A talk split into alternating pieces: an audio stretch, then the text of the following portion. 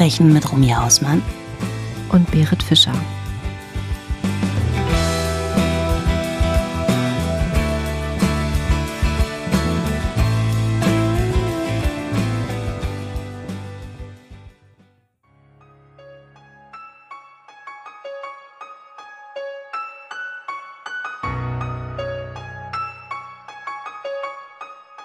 Stell dir vor, du kommst nach Hause und hörst deinen Anrufbeantworter ab. Darauf eine Frauenstimme.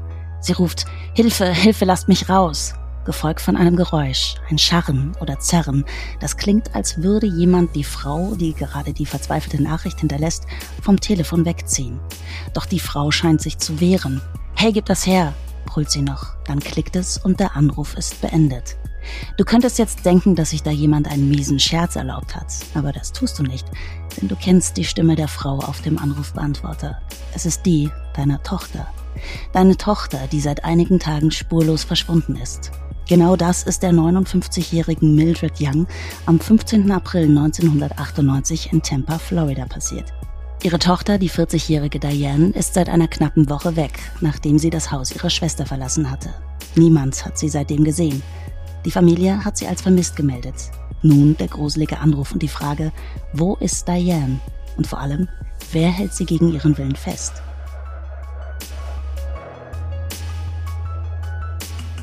Und damit herzlich willkommen bei R&B True Crime Talk mit Romy Hausmann und Berit Fischer. Heute auch wieder ganz seriös. Ne? Ich weiß nicht, wie lange wir das durchhalten, Buddy, wenn ich ehrlich bin. Mal gucken. Aber ich habe schon ein paar Ideen, also so ist nicht. Ich muss ja auch mal langsam zurückschlagen und mich rächen für all die Überraschungsmomente im letzten Jahr. Ja, stell dir vor, du bist Mildred und du kommst nach Hause, hörst deinen Anrufbeantworter ab. Und dann hast du so eine Nachricht drauf. Ich fröstle schon wieder überall. Also Gänsehaut pur. Ganz gruselige Vorstellung. Ich bin sehr gespannt, was du im Verlauf sagst. Ich kann eins vorwegnehmen. Wir haben es heute mit einem Fall zu tun, der so ein bisschen zeigt, was passiert, wenn bestimmte Ereignisse dazu führen, dass dein Leben so ein bisschen aus der Spule gerät. Das heißt, wir haben es ja eigentlich gar nicht mit einer sozialen Randgruppe zu tun, sondern mit Diane, einer ganz normalen Frau, die im Lauf dieses Falles, ja, was uns zeigen wird, wie schnell das passieren kann, dass ein ganz normales Leben aus den Fugen gerät. Mhm und dass man dann vielleicht auch zu einem Opfer werden kann. Ich erzähle jetzt zuerst ein bisschen was über Diane. Diane wurde am 21. Februar 1958 als Tochter ihrer Eltern James und Mildred Young in New York geboren. Nur wenige Jahre später aber zog die Familie, die mit Dianes jüngerer Schwester Denise noch weiteren Zuwachs bekommen hatte, in die Gegend von Tampa an der Westküste von Florida um. Wie Dianes Schulzeit verlief oder welche Art von Ausbildung sie gemacht hat, ist nicht bekannt. Was ich recherchieren konnte, ist, dass sie mit 20 Jahren einen Mann namens Frederick Orgett geheiratet hat und mit ihm zwei Töchter und einen Sohn bekam. Zunächst schien die junge Familie ein harmonisches Leben zu führen. Diane kümmerte sich liebevoll um die Kinder und war stolz auf ihren gut organisierten Haushalt. Also so eine richtige Supermom. Und die war das auch gerne. Die hatte gar keine beruflichen Ambitionen oder so Karriereträume. Die war super, super happy, Mama zu sein und eine gute Ehefrau. Mhm. Allerdings begann Diane sich zunehmend seltsam zu verhalten. Über Tage hinweg wirkte sie depressiv und kam kaum mehr aus dem Bett heraus. An anderen Tagen sprudelte sie nur so vor Energie. Irgendwann reichte es ihrem Mann. Er wollte, dass Diane sich ärztlich untersuchen ließ. Die Diagnose eine bipolare Störung. Diane bekam Medikamente, doch mit der Zeit ließ sie die Behandlung mehr und mehr schleifen, nahm ihre Tabletten nur unregelmäßig und irgendwann dann eben auch gar nicht mehr. 1988 stand Diane vor Gericht, nachdem sie ihre Kinder auffällig häufig mit unterschiedlichen Beschwerden beim Kinderarzt vorgestellt hatte. Der Verdacht Münchhausen bei Proxy. Dabei handelt es sich um eine Störung bei der Person, also in circa 90 Prozent aller Fälle sind das übrigens Frauen, ziemlich gruselig, bei einem anderen Menschen, zum Beispiel eben bei dem eigenen Kind, Krankheiten vortäuschen oder sogar bewusst herbeiführen, um anschließend eine medizinische Behandlung zu verlangen. Also wir kennen das auch aus anderen True Crime Fällen. Das ist relativ bekannt sogar. Das ist, ähm, ja. man kann sagen, eine sehr subtile Art des Missbrauchs, ja, die ja auch nicht selten sogar zu Tod des Opfers führen kann. Auch da gibt es sehr viele Fälle, über die wir schon gehört und gelesen haben. Jetzt ist so ein bisschen die Frage, ähm, ich habe das in einigen Quellen gelesen, dass es diesen Verdacht gab. Es ist aber nicht wirklich belegt, mit was sie ihre Kinder quasi beim Arzt vorgestellt hat und was zu diesem Verdacht geführt hat. Wir haben einfach nur diese ganz allgemeine Aussage, die Kinder waren eben oft beim Arzt vorstellig. Diane wurde auch nicht verurteilt, das muss man auch dazu sagen, aber die Kinder wurden vorübergehend in einer Pflegefamilie untergebracht und das Sorgerecht wurde allein auf ihren Mann übertragen. Und jetzt kannst du dir vorstellen, du bist ein Ehepaar und du wohnst zusammen in einem Haus, deine Kinder werden dir vorübergehend weggenommen und der Partner, mit dem du zusammenlebst, hat das alleinige Sorgerecht. Du kannst dir vorstellen, dass es auch in der Ehe natürlich eine sehr angestrengte Situation ist. Dementsprechend führt das auch zu Eheproblemen bei Diane und Frederick und schließlich auch zur Scheidung. Frederick bekam die Kinder zurück und schloss Diane vollkommen aus deren Leben aus, was dazu führte, dass Dianes psychischer Gesundheitszustand sich heftig verschlimmerte. Sie begann jetzt Alkohol zu trinken, führte Selbstgespräche und nahm Drogen. Über 30 Mal wurde sie auf der Grundlage des sogenannten Baker-Gesetzes in eine psychiatrische Einrichtung eingewiesen. Hast du davon schon mal gehört vom Baker-Gesetz, Buddy? Nee, tatsächlich nicht. Ich wollte gerade schon fragen, was das genau ist. Also das Baker-Gesetz bedeutet, dass ein Richter auf Antrag zum Beispiel von der Polizei oder von irgendeinem Arzt entscheiden kann, ob jemand geistig vielleicht so krank ist, dass er eine Gefahr für sich selbst oder eben andere darstellt. Und dementsprechend kann dieser Richter dann eine Verfügung zur Unterbringung in einer psychiatrischen Einrichtung erlassen. Okay, mhm, verstehe. Die letzte Einweisung erfolgte im Frühjahr 1998. Also das ist jetzt auch das Jahr, wo das Verbrechen beziehungsweise ja, das mögliche Verbrechen stattfindet. Anschließend wurde Diane in die Obhut ihrer Angehörigen entlassen, die damit allerdings gar nicht so richtig einverstanden waren. Ihre eigene Mutter, die Mildred, hätte es lieber gesehen, wenn Diane in der Einrichtung geblieben wäre. Sie brauchte dringend stationäre Pflege, würde Mildred später der Zeitung Tampa Bay Times in einem Interview sagen. Ja, ich finde es äh, sehr schwierig, so Thema Zwangseinweisung. Ne? Das ist, glaube ich, auch so ein bisschen ja, so ein zweischneidiges Schwert. Also ich, ja. ich finde schon, wenn jemand tatsächlich eine Gefahr für sich selbst oder andere darstellt, was willst du machen? Du kannst denjenigen ja nicht alleine lassen. Wer weiß, was da passiert. Andererseits finde ich, ist das auch immer so eine Gefahr. Wer entscheidet das in dem Moment? Weißt du? Hm. Ich hatte auch schon einige Fälle in der Richtung so in meinem Umfeld, muss ich tatsächlich sagen. Und da war zum Beispiel auch eine Person dabei, die hätte eingewiesen werden müssen, aber sie selber wollte es nicht und deswegen konnten sie es auch nicht tun. Aber ich denke schon, dass es ab irgendeiner gewissen Grenze, wo es eben wirklich um Eigengefährdung oder auch die Gefährdung anderer geht, ähm, da könnte ich mir schon vorstellen, dass es auch in Deutschland mit Sicherheit da irgendein Gesetz gibt, dass du dann zwangseingewiesen ja. wirst. Es ist jetzt Freitag, der 10. April 1998. Diane ist vor zwei Wochen aus der psychiatrischen Einrichtung entlassen worden und wohnt derzeit im Haus ihrer Schwester Denise und deren Familie in Hudson. Hudson ist ein Städtchen mit ungefähr 12.000 EinwohnerInnen, circa 50 Kilometer von Tampa entfernt. Denise verlässt das Haus an diesem Morgen, weil sie einen Arzttermin hat. Also nochmal, Denise ist die Schwester von Diane.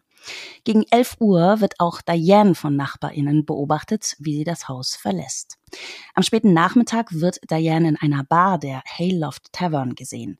Dort will sie etwas trinken, doch der Barkeeper bedient sie nicht. Diane kommt ihm nämlich vor, als wäre sie auf Drogen oder zumindest irgendwie verwirrt, denn sie läuft durch diese Kneipe in Kreisen und führt Selbstgespräche. Also ja, das macht er einfach okay. nicht so einen richtig guten Eindruck und er sagt der Barkeeper, du bekommst hier gar nichts. Aber er lässt sie halt ziehen, ne? Also er bittet sie zu gehen und das tut sie auch. Sie verlässt die Bar und die Frage ist jetzt, wohin? Denn Fakt ist, Diane kommt nicht mehr nach Hause, beziehungsweise ins Haus ihrer Schwester, weder an diesem Abend noch in der Nacht. Ihre Familie macht sich sofort große Sorgen und meldet sie direkt am nächsten Tag, dem 11. April, als vermisst. Jetzt ist es so, dass Diane auch früher schon ein paar Mal verschwunden war, aber meistens nur so für ein oder zwei Tage. Das geschah manchmal, wenn sie mal wieder ihre Medikamente nicht genommen hatte. Diesmal jedoch scheint irgendetwas anders zu sein, zumal ihre Mutter Mildred fünf Tage nach Dianes Verschwinden diese gruselige Nachricht auf dem Anrufbeantworter hört. Versuche jedoch, den Anruf zurückzuverfolgen, scheitern. Also es gibt da so ein bisschen widersprüchliche Quellen. Also es heißt manchmal, dass Mildred quasi diese Nummer zurückrufen konnte und dass sich da mhm. ähm, jemand gemeldet hat, mit dem Firmennamen Starlight. Das gibt's aber gar nicht so richtig. Es gibt eine Striptease-Bar, die heißt Starlight. Es gibt auch heute noch irgendeine so Starlight Corporation da in der Nähe. Also man hat aber festgestellt, der Anruf kann von dort gar nicht hergekommen sein. Also das ist so ein bisschen shady, da kann ich dir gar nicht genau Auskunft geben. Fakt ist, sie wissen letzten Endes nicht, woher kam der Anruf. Mhm. Kurz darauf wird entlang der nahen Route 19 ein Finger mit einem rot lackierten Nagel gefunden. Ein Finger? Oh mein Gott. Der Finger wird mit der Datenbank abgeglichen und ergibt, er gehört Diane. Weil sie ja in der Vergangenheit bereits mal verhaftet worden war, hatte man ihre Fingerabdrücke genommen und findet die eben da okay. als Übereinstimmung in der Datenbank. Die ErmittlerInnen ziehen jetzt zwar auch in Betracht, dass der Finger vielleicht versehentlich abgetrennt worden sein könnte. Also, weißt du, zum Beispiel, wenn man so eine Autotür zuschlägt oder irgend sowas und der Finger bleibt drin stecken und du haust dir den selber ab.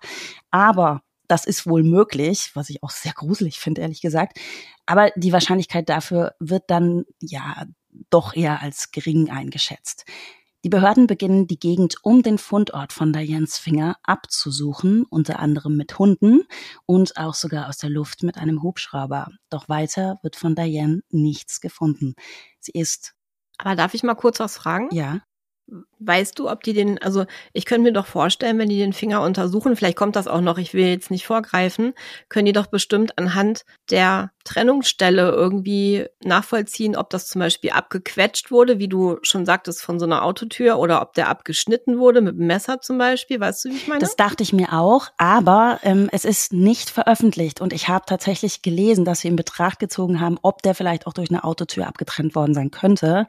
Deswegen, mhm. also die müssen ja einen Grund haben, warum sie auch sowas in Betracht ziehen und warum sie dann aber auch wiederum mhm. sagen, nee, wir glauben das eigentlich nicht.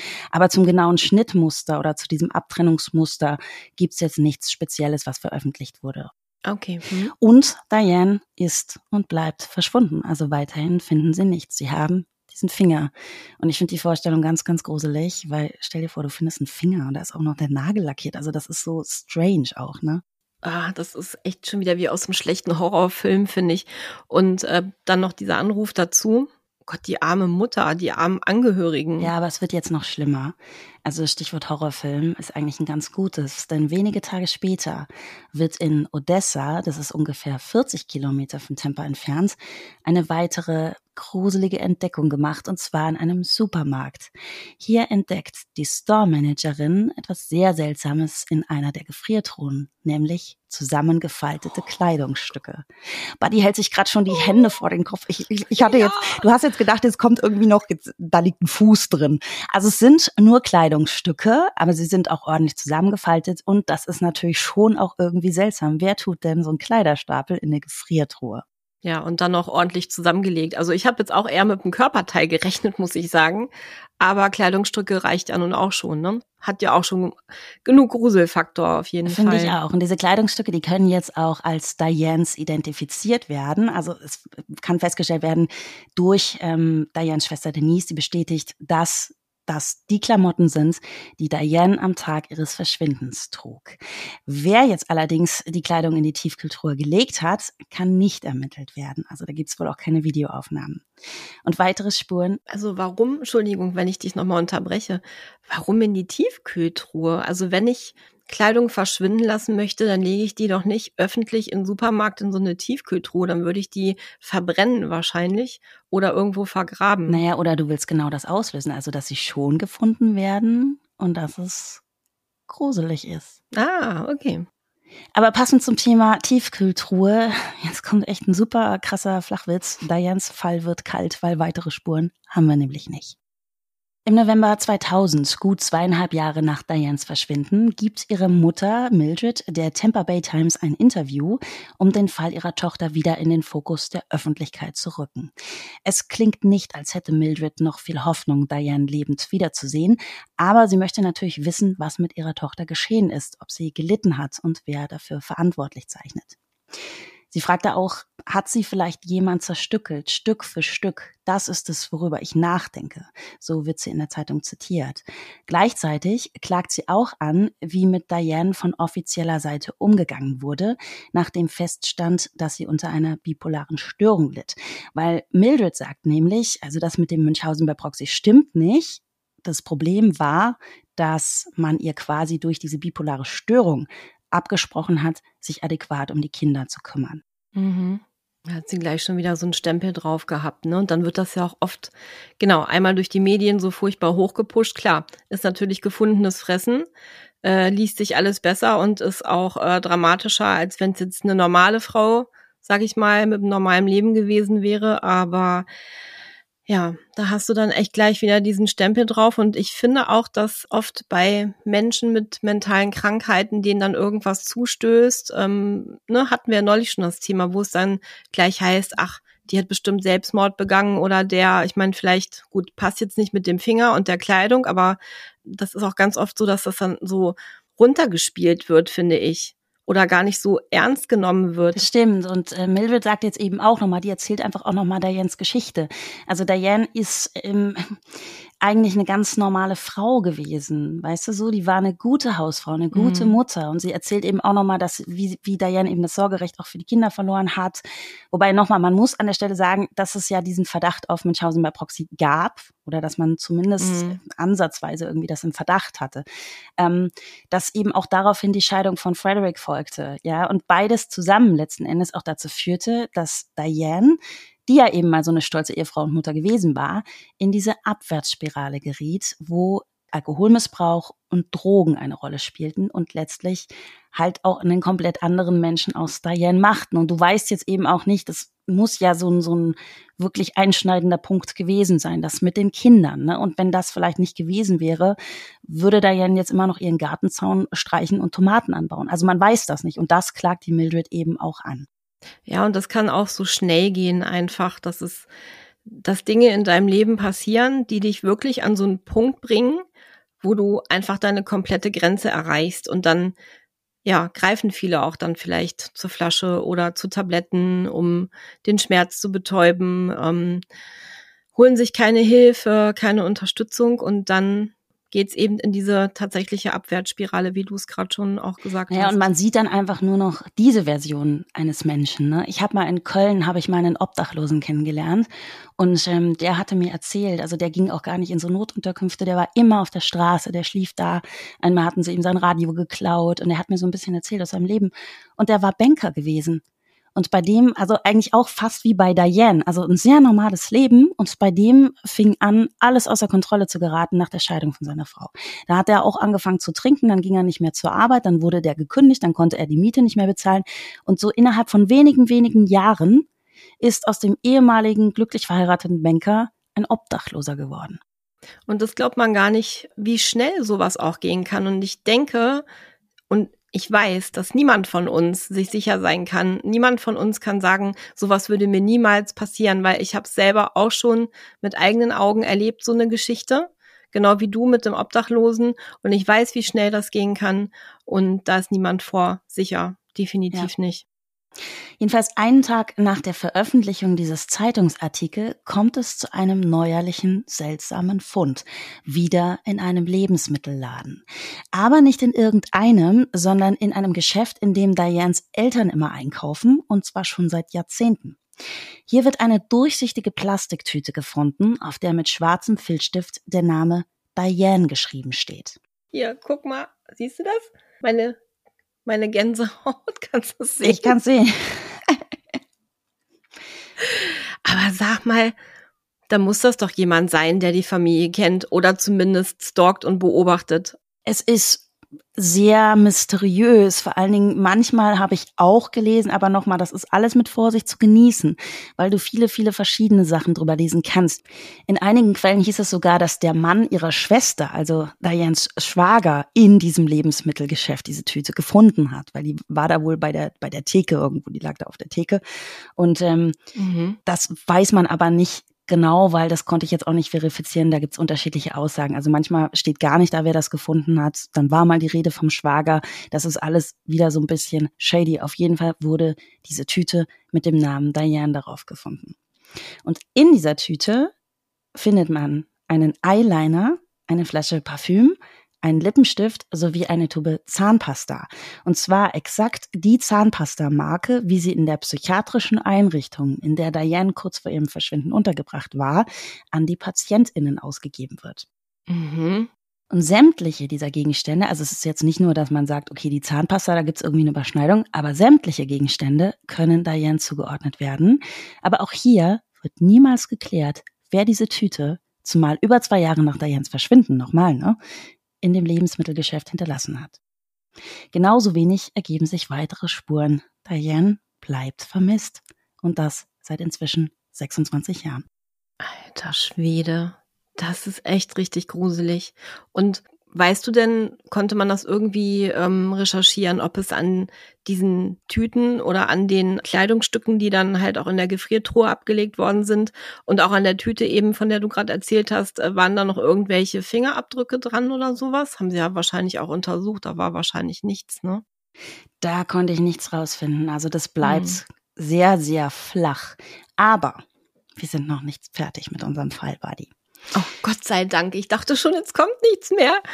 Hm. Naja, es ist trotzdem sehr frustrierend am Ende. Aber Diane ist nicht die einzige Frau mit diversen persönlichen Problemen, die zwischen 1995 und 2002 in der Gegend von Tampa spurlos verschwand oder getötet wurde. Es gibt sogar eine ganze Gruppe von Frauen, die genau wie Diane in der Hayloft Tavern in einer Bar zum letzten Mal lebend gesehen wurden und auch weitere Ähnlichkeiten zu Diane aufweisen. Diese mögliche Serie beginnt mit der 37-jährigen Kathy Struckhoff im Februar 1995, also drei Jahre vor Dianes Verschwinden. Kathy war trockene Alkoholikerin und litt an schweren Depressionen, als sie zuletzt in einer Bar in Tampa, der Texans Lounge, in Begleitung eines Mannes gesehen wurde. Am nächsten Morgen wurde ihre Leiche in einem Straßengraben gefunden. Das Personal der Bar gab bei der Befragung durch die Polizei an, der Mann in Cathys Begleitung sei ein Stammgast, circa 50 oder 60, also irgendwas dazwischen, zwischen 50 und 60 Jahren alt, und er heiße John. Ein John allerdings, der niemals identifiziert werden konnte, denn nach dem Fund von Cathys Leiche ist er nie wieder in dieser Bar aufgetaucht. Ach, okay. Und es geht weiter.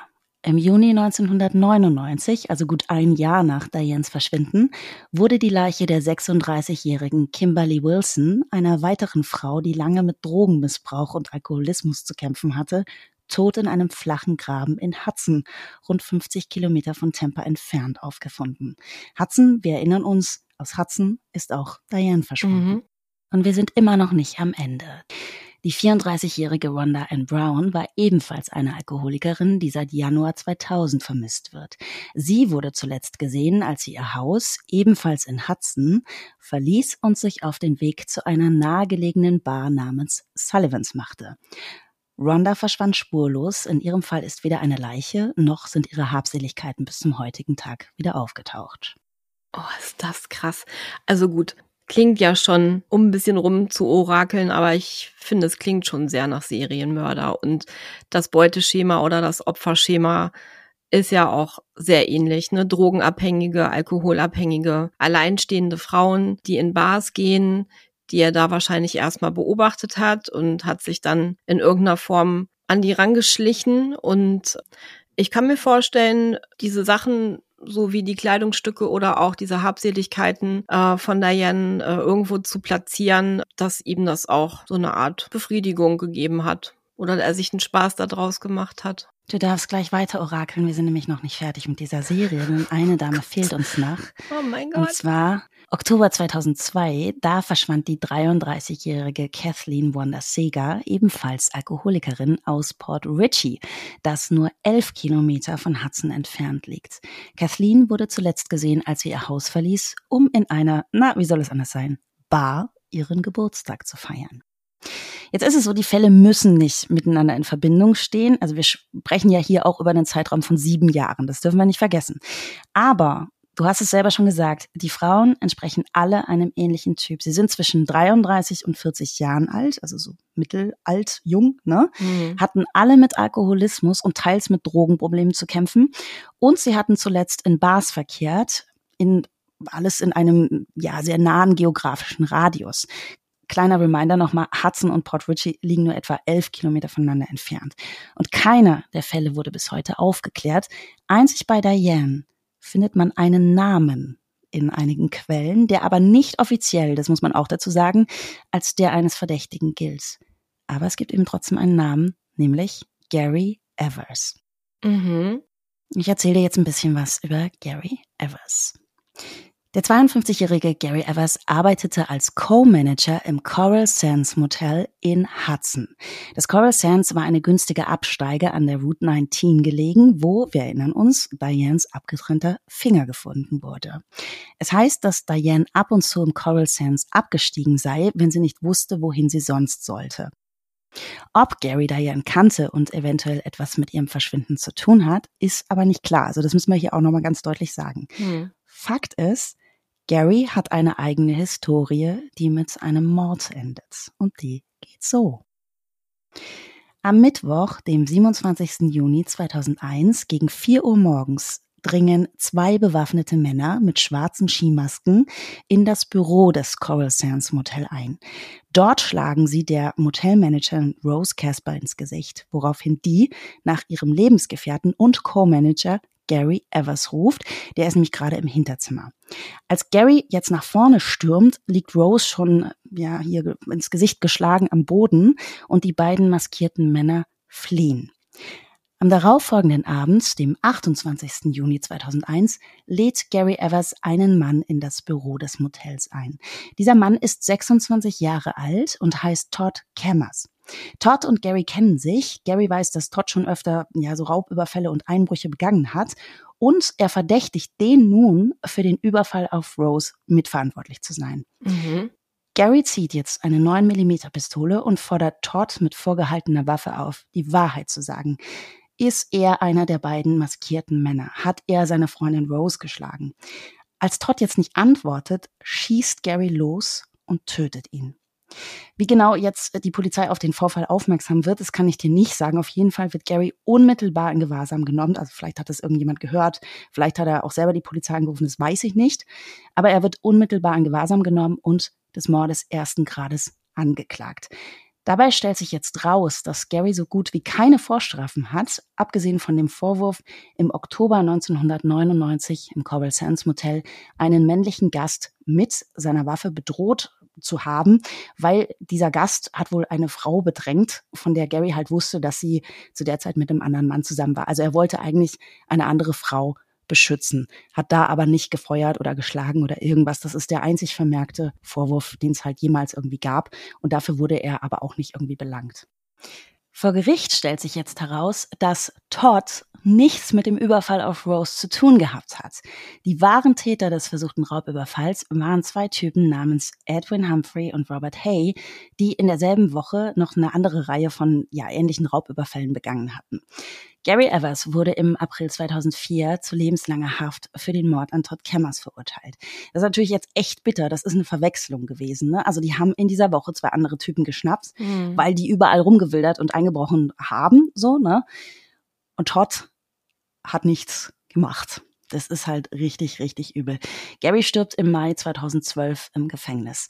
Obwohl sich die ErmittlerInnen über eine mögliche Verbindung jetzt zwischen Diane und Gary bedeckt halten, bleibt er jetzt eben der einzige Name, den man da im Zusammenhang mit dem Fall von Dianes Verschwinden ja öffentlich eben auch ja nachlesen kann, weißt du? Also das ist, er, da steht nirgendwo, er ist wirklich verdächtig. Du findest ihn aber überall und es wird so eine leichte Verlinkung eben ja doch geschaffen, indem man einfach diesen Namen zusammen mit Diane publiziert. Diane wäre heute 66 Jahre alt. Man geht nicht davon aus, dass sie noch lebt und vermutlich wird man das auch nie klären können, ja, was damals im Frühjahr 1998 wirklich mit ihr passiert ist. Oh, ganz bittere Geschichte. Aber auch sehr spannende Geschichte und Du hast das auch sehr spannend erzählt, äh, weil immer wenn ich dachte so, da muss doch jetzt noch was kommen, ich hatte aber das Gefühl, so das war es jetzt, dann kam noch mal irgendwie äh, eins on top. Ja, es ist echt krass und ich glaube, also wenn wir mal auf diesen Gary blicken, ich finde den total schräg. Auf der einen Seite, gut, man weiß jetzt nicht, ob er jetzt dieser Serienmörder ist und ob er überhaupt irgendwas damit zu tun hat oder ähm, zumindest mit Dianes Fall irgendwas zu tun hat. Aber der hat einen Kumpel und er glaubt, dass der vielleicht diesen Überfall dort gemacht hat und hat ähm, seine Bekannte, seine Freundin geschlagen. Dann bedroht er den mit einer Waffe. Allein das finde ich schon heftig. Also ich meine, es würde ja auch erstmal reichen, irgendwie auf normalem Wege zu kommunizieren und nicht gleich die Waffe rauszuholen. Und dann erschießt er ihn auch gleich. Das ist ja nicht normal. Also das macht ja kein normaler ja, Mensch. Du hast, ich weiß, was du meinst. Also das, das ist so eine ganz krasse, es wirkt wie eine Kurzschlussreaktion. Wenn man sich aber überlegt, dass dazwischen ja im Grunde 24 Stunden liegen. Also wenn du jetzt in dem Moment vielleicht irgendwie, also du bist in diesem Büro, deine Freundin liegt geprügelt am Boden. Du nimmst in dem Moment deine Waffe, weil sie irgendwo griffbereit ist. Ja, und, und feuerst vielleicht sogar, weil du dich irgendwie verteidigen willst genau. oder so. Dann könntest du sagen, es ist eine Kurzschlussreaktion. In dem Moment sind aber 24 Stunden vergangen. Er ist im Grunde blitzklar in der Birne und ruft halt Todd an und sagt, ich möchte dich heute Abend bitte sprechen in meinem Büro.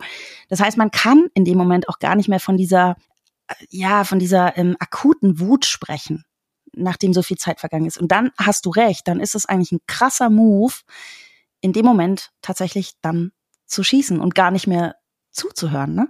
Genau das macht man ja auch einfach nicht. Du, ich würde, also wenn ich jetzt in Garys Position wäre, dann würde ich den halt anrufen, würde sagen, du pass mal auf, ich habe mal eine Frage an dich, kannst du heute Abend mal vorbeikommen, wir treffen uns mal auf ein Bier oder in meinem Büro ohne Bier von mir aus auch und so, und dann sprichst du halt ganz normal, dann fragst du den halt, du, pass mal auf, ich habe irgendwie einen blöden Verdacht, ähm, verzeih mir bitte, aber ich glaube, du hast das und das und das gemacht. Und dann sagt der, nee, ich war das nicht. Ja, gut, erstmal kannst du. Naja, irgendwie drehst du dich aber auch in dem Moment total im Kreis, ne? So, also das ist so, ich frage dich, du sagst nein. Also ich weiß ja aber da trotzdem noch nicht, ob du jetzt lügst oder eben nicht. Genau, aber auch das ist immer noch kein Grund, erstens A, überhaupt eine Waffe rauszuholen und zweitens dann auch noch abzudrücken. Also da finde ich, kann ja bei dem Gary schon mal irgendwie auch was nicht stimmen. Das ist ja, das ist ja einfach nicht normal. Ne?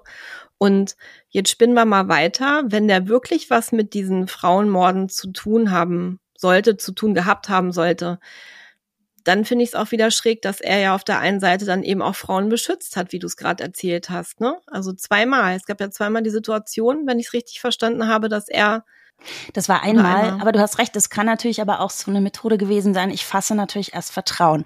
Wir haben ja gehört, ähm, die erste Dame, die auch mit einem gewissen John in der Bar gesehen worden ist. John war zwischen 50 und 60 Jahren geschätzt. Gary war 52. Also er würde so ein bisschen in diese Altersspanne mhm. natürlich auch reinpassen. Und du hast es ja ganz oft, dass vielleicht so jemand erstmal Vertrauen schafft, vielleicht auch indem er dich beschützt ja, oder indem er dir auch eine Unterkunft gibt.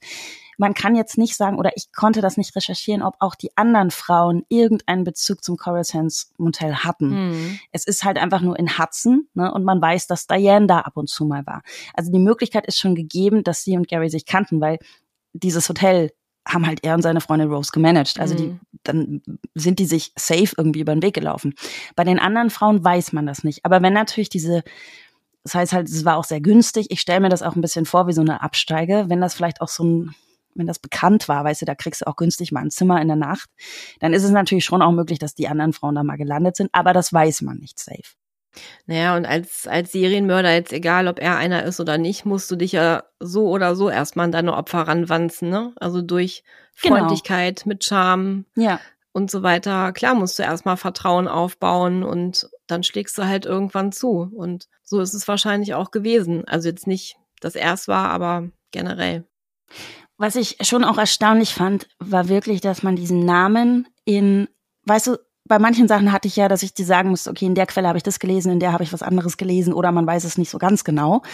Den Namen Gary Evers liest du bei allem, was du über Diane findest. Und ich finde es ganz erstaunlich, dass dieser Name eben veröffentlicht mhm. ist.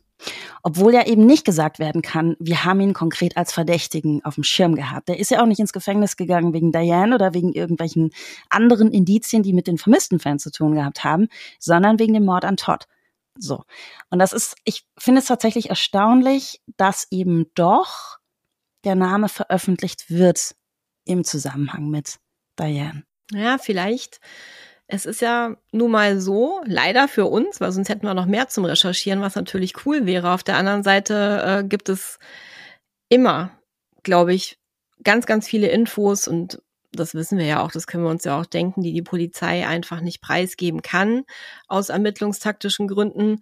Und vielleicht hatten die noch viel, viel mehr Infos, die wir natürlich jetzt nicht, nicht wissen und die, die du auch nicht recherchieren konntest, wo die sich wahrscheinlich ziemlich sicher waren, dass er es vielleicht im Fall Diane war, aber ihm das halt nicht nachweisen konnten. Ja, nachdem Gary halt auch einfach gestorben ist, wird man es auch nie erfahren. Aber es ist natürlich, du hast schon recht. Also bei mir ist es ja auch mal so, ich möchte ja auch gar nicht irgendwie sagen, das war jetzt wirklich auch eine, eine Reihe. Das sind Serienmorde safe. Man weiß es nicht. Du hast halt wirklich nur diesen Opfertyp, wo man ganz klar sagen muss, das ähnelt sich halt in vielerlei Hinsicht. Und du hast halt wirklich auch diese Region, die, die ja sehr gebündelt ist. Ja. Also da haben wir ein paar Mal gehört, das ist in Hudson oder eben elf Kilometer von Hudson entfernt da kommst du natürlich schon auf die Idee, könnte das eine Reihe sein.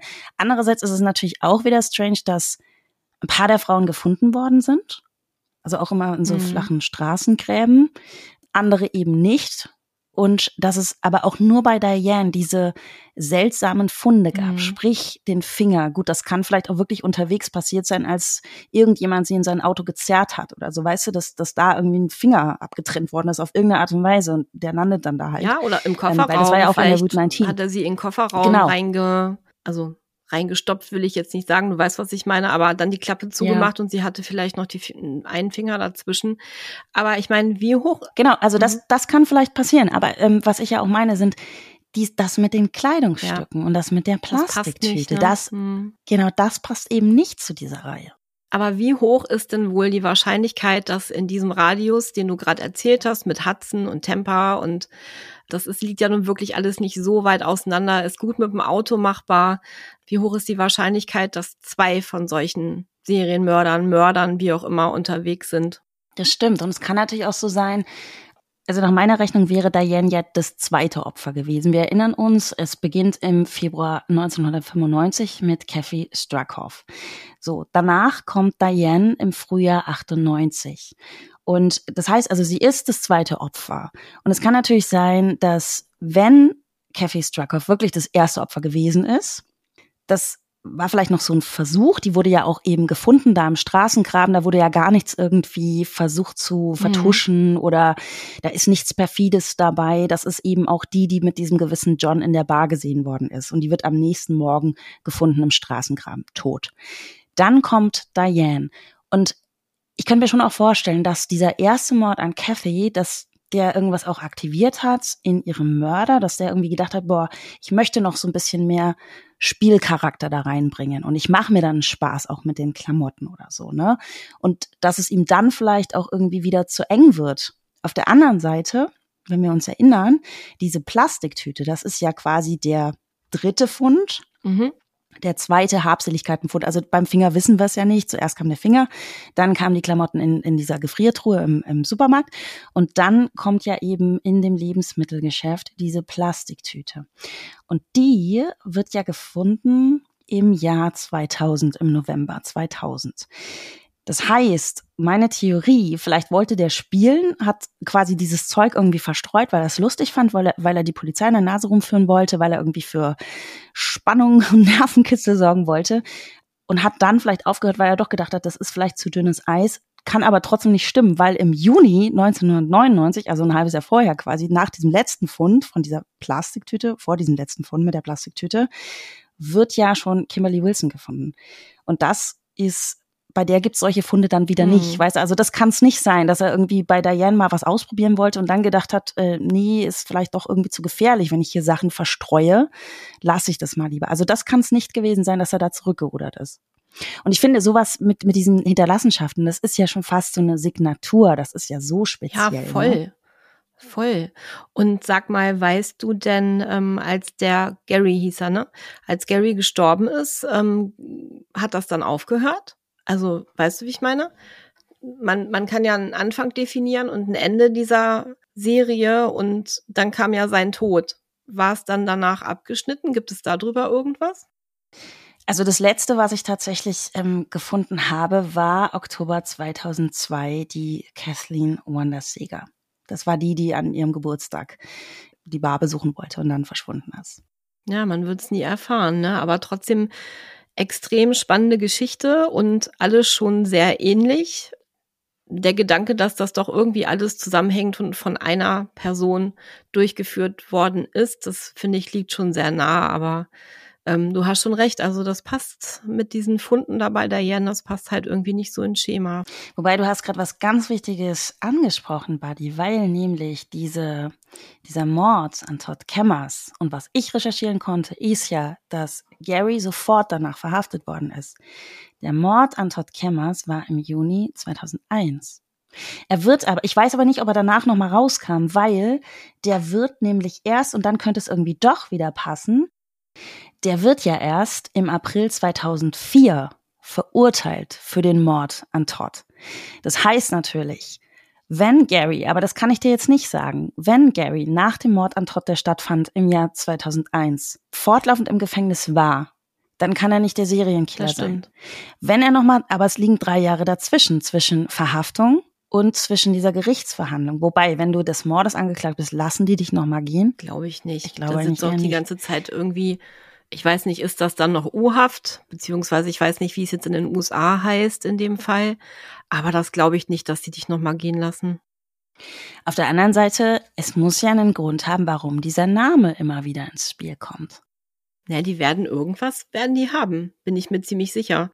Das können die sich gar nicht leisten. Also die können ja nicht irgendeinen Namen nennen in Bezug auf äh, einen Mord an einer Frau, der nun wirklich so gar nichts damit zu tun hat. Ich die haben mit Sicherheit irgendwas. Vor allem als einziger Name. Ja. Weißt du, wenn du da irgendwie noch gesagt hättest, okay, Gary Evers wurde mal überprüft, weil er eben auch an der Route 19, wo der Finger gefunden worden ist, weil er dieses Motel hatte, weil er Diane vermutlich eben auch kannte, weil man weiß, sie ist da mal abgestiegen und so. Das kannst du ja trotzdem nicht machen. Also den als einzigen Namen zu veröffentlichen. Aber nochmal, wenn der wirklich 2001 schon eingefahren ist, beziehungsweise in U-Haft saß, wegen des Mordes an Todd Kemmers, und erst im April 2004 äh, verurteilt worden ist, wenn er die ganze Zeit im Gefängnis war, dann kann das nicht gewesen hm. sein, weil die letzte Frau ist 2002 verschwunden. Ah, verdammt. Wir waren schon so dicht dran, Buddy. Ja, sehr, sehr, sehr schräge Geschichte, furchtbare Geschichte auch. Also einmal natürlich die ganzen Opfer, ne, die ganzen Frauen, die sowieso schon an einem Punkt in ihrem Leben waren, der ziemlich weit unten war und dann passiert denen auch noch sowas. Aber ich kann mir auch gut vorstellen, dass dieses Hotel schon, wenn er es denn gewesen ist, das wissen wir natürlich nicht, aber ich äh, spinne jetzt noch mal so ein bisschen rum, das ist natürlich auch schon ein sehr guter Ort, um sich seine Opfer auszuspielen. Abgesehen von irgendwelchen Bars natürlich, ne? Aber ich glaube, so eine Billigabsteige, wo dann eben auch so ein bestimmtes Klientel sich ein Zimmer mietet, kann ich mir gut vorstellen, das ist doch, das ist doch wie auf dem Präsentierteller. Ja, absolut. Vor allem da hast du ja auch wirklich die Möglichkeit, Vertrauen zu schaffen. Weißt du, wenn da mal eine von diesen Mädels kommt und du sagst, du, wenn du heute Abend kein Geld hast für das Zimmer, komm, schläfst du hier so, damit du irgendwie nicht draußen unterwegs sein musst. Ja, und dann hast du gleich diese ne, Verbindlichkeit, dann bist du gleich so ein bisschen genau. in der genau. Falle, ne? Ah, der hat mir einen Gefallen getan und so. Hm. Also was mich wirklich ganz, ganz stark gefesselt hat an diesem Fall, obwohl es sehr, sehr schwer war, da äh, vernünftige Rechercheergebnisse zu finden, weil einfach sehr viel Widersprüchliches ist, weil es gar nicht so viel allgemein gibt und weil man es ja auch ordentlich machen will und teilweise eben an seine Grenzen stößt. Wie zum Beispiel auch bei der Beantwortung deiner Frage, gab es denn Fingerabdrücke auf der Plastiktüte? Das wäre natürlich mega interessant zu wissen. Man hat es aber nicht veröffentlicht. Aber was mich wirklich an dem Fall ähm, bei der Stange gehalten hat, war auch genau dieser soziale Punkt, dass du eine ganz normale Frau hast. Du hast ja auch ein Foto gesehen von Diane, die ja ein Leben hatte, ja. eigentlich ein ganz gutes Leben hatte, die gar nicht so anders war als du und ich und die einfach in diese Abwärtsspirale hineingerät. Mhm. Das hat mich unheimlich bewegt. Und dann natürlich auch wirklich die Frage nach diesen vermissten Fällen, nach dieser Reihe, nach diesen potenziellen Serien, Verschleppungen, Morden, wie auch immer. Also es ist schon einfach sehr seltsam, dass innerhalb dieser sieben Jahre in diesem Kreis nach diesem Muster ja irgendwie dann doch gearbeitet wird. Ja, danke für diesen Fall auf jeden Fall, Buddy. Der war sehr, sehr spannend. Ich habe davon auch vorher noch wirklich gar nichts gehört. War für mich auch alles komplett neu. Und äh, hast du super, super spannend erzählt. Vielen, vielen Dank. Ja, sehr gerne. Mir tut's natürlich total leid, dass wir wieder halt eine Familie haben, ne? Ja. wo einfach vermutlich niemals rauskommen wird, was ist einfach passiert mit Diane.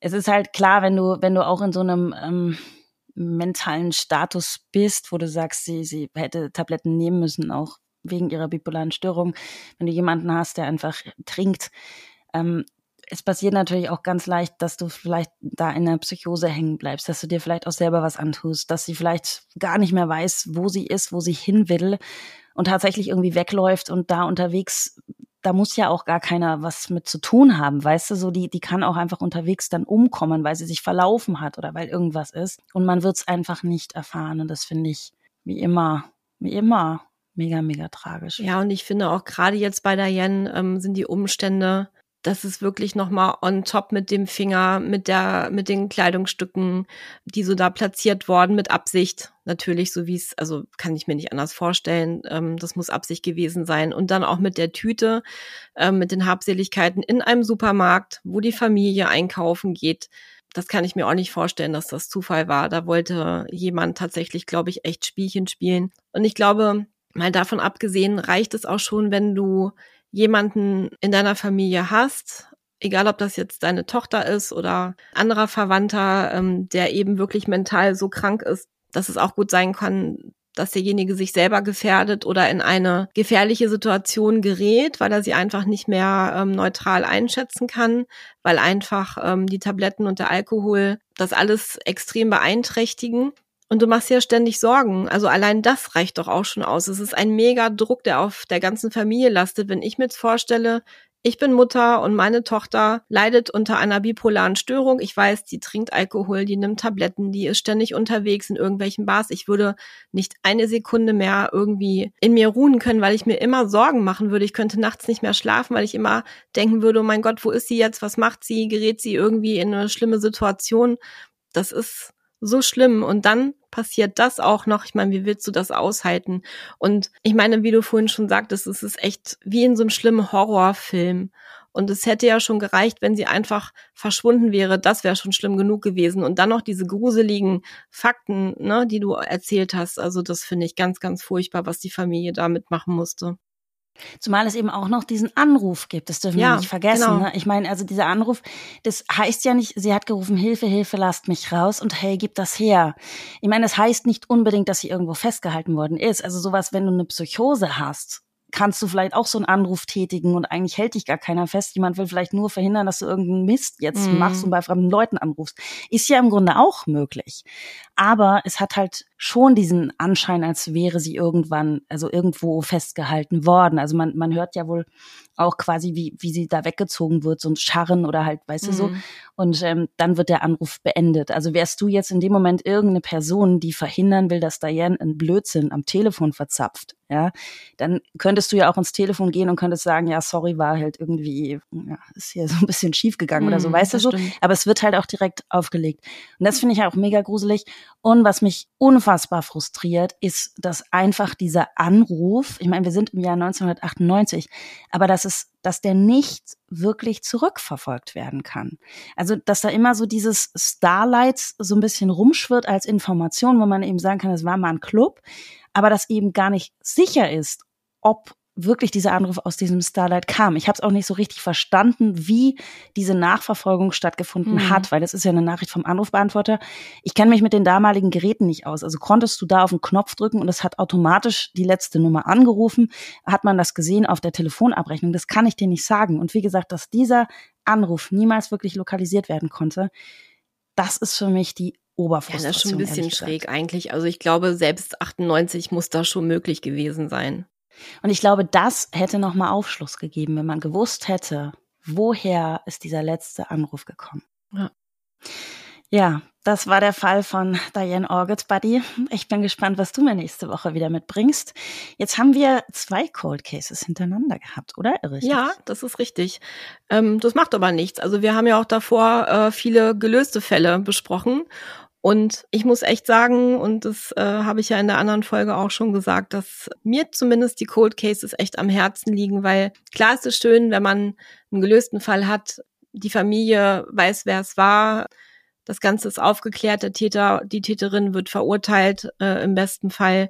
Aber diese Cold Cases, mir, mir geht das immer so eben ans Herz, ne? Einmal für die Opfer an sich, vor allen Dingen, wenn die nicht gefunden werden, dass sie nicht begraben werden können und die Familien, die nicht abschließen können. Und deswegen tendiere ich auch immer ganz gerne mal zu so einem Cold Case, gerade auch die deutschen Fälle, weil vielleicht erreicht man ja doch noch mal irgendwas, auch mit so einem Podcast. Ne, jemand hört es vielleicht und erinnert sich oder fasst sich Mut und schleppt schon jahrelang irgendein Wissen mit sich rum. Man weiß es halt immer nicht. Also das wäre wäre schon schön, wenn man sowas erreichen würde. Das stimmt. Ich habe auch so eine Hassliebe zu Cold Cases, weil ich finde es auch mega wichtig, dass man darüber spricht. Gerade eben auch über die, die nicht so wahnsinnig präsent sind genau. in der Presse, ne? wo sich nicht jeder einfach drauf stürzt. Ich meine, den Fall Diane Orgit werden wir nicht lösen, da sind wir auch gar nicht vor Ort, das werden wir nicht hinkriegen. Der einzige Verdächtige ist tot oder annähernd Verdächtige, das werden wir nicht schaffen. Aber ich glaube trotzdem, dass es auch wichtig ist, über solche Fälle zu sprechen, um auch so ein bisschen das Bewusstsein zu schärfen. Also auch gerade für Situationen wie mentale Probleme?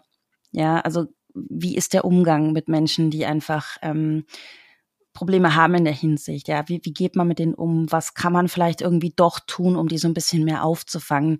Ich glaube, es ist nicht verkehrt, einfach über solche Fälle zu sprechen. Aber ich merke auch selber immer an mir, ich komme davon gar nicht runter, weil ich mir dann selber immer so viele Theorien mhm. zusammenschraube, weil ich natürlich auch und gerade auch natürlich mit dir, wir kommen auch immer wieder in die Versuchung zu spekulieren, wo wir auch natürlich manchmal vielleicht auch jemandem Unrecht tun, so, ne, weil wir denken, es könnte so und so gewesen sein. Aber man kommt da gar nicht raus. Und das, ähm, ja. deswegen habe ich dazu, glaube ich, so eine Hassliebe, weil ich das eigentlich gar nicht in Ordnung finde, aber es ist eben auch sehr menschlich. Und da fühlt sich immer so mein Miss Marple-Gehen irgendwie so angesprochen. Und ich will das ja. eigentlich gar nicht, weißt du, weil ich so falsch finde. Es sind halt echte Menschen und das sind Schicksale und, und wir geraten da so in den Sherlock-Modus, aber es ist halt einfach so. Ich glaube, das ist auch einfach menschlich, wie du es gerade schon sagtest, ja. dass man einfach überlegt, mein Gott, was kann denn da bloß passiert sein? Und wir versuchen wirklich, Crime Buddies, wir versuchen wirklich neutral zu bleiben, aber wir sind eben auch nur Menschen und wir verlieren uns manchmal vielleicht auch in manchen Spekulationen, seht es uns nach. Aber dafür gibt's ja auch so einen Podcast und ihr könnt ja auch mitspekulieren und uns eure Meinung dazu schreiben. Dafür ist es ja auch alles da und sich auszutauschen. Und manchmal ergeben sich aus solchen Sachen wirklich richtig gute Dinge. Es gibt im Übrigen auch Fälle, die über Internetdetektivinnen gelöst worden sind. Vielleicht mhm. bringe ich dir das nächste Mal so einen Fall mit. Das wäre eigentlich auch mal eine gute oh, Idee. ja, da würde ich mich Aber nächste freuen. Woche bist du erstmal dran. Da genau. freue ich mich auch schon wieder drauf. Ja, bleibt eine Überraschung. Ich verrate noch nichts. Dann bin ich sehr gespannt. Bis nächste Woche, Buddy. Bis nächste Woche, Buddy. Hat sehr viel Spaß gemacht. Bis dann. Ciao, ciao. Tschüss.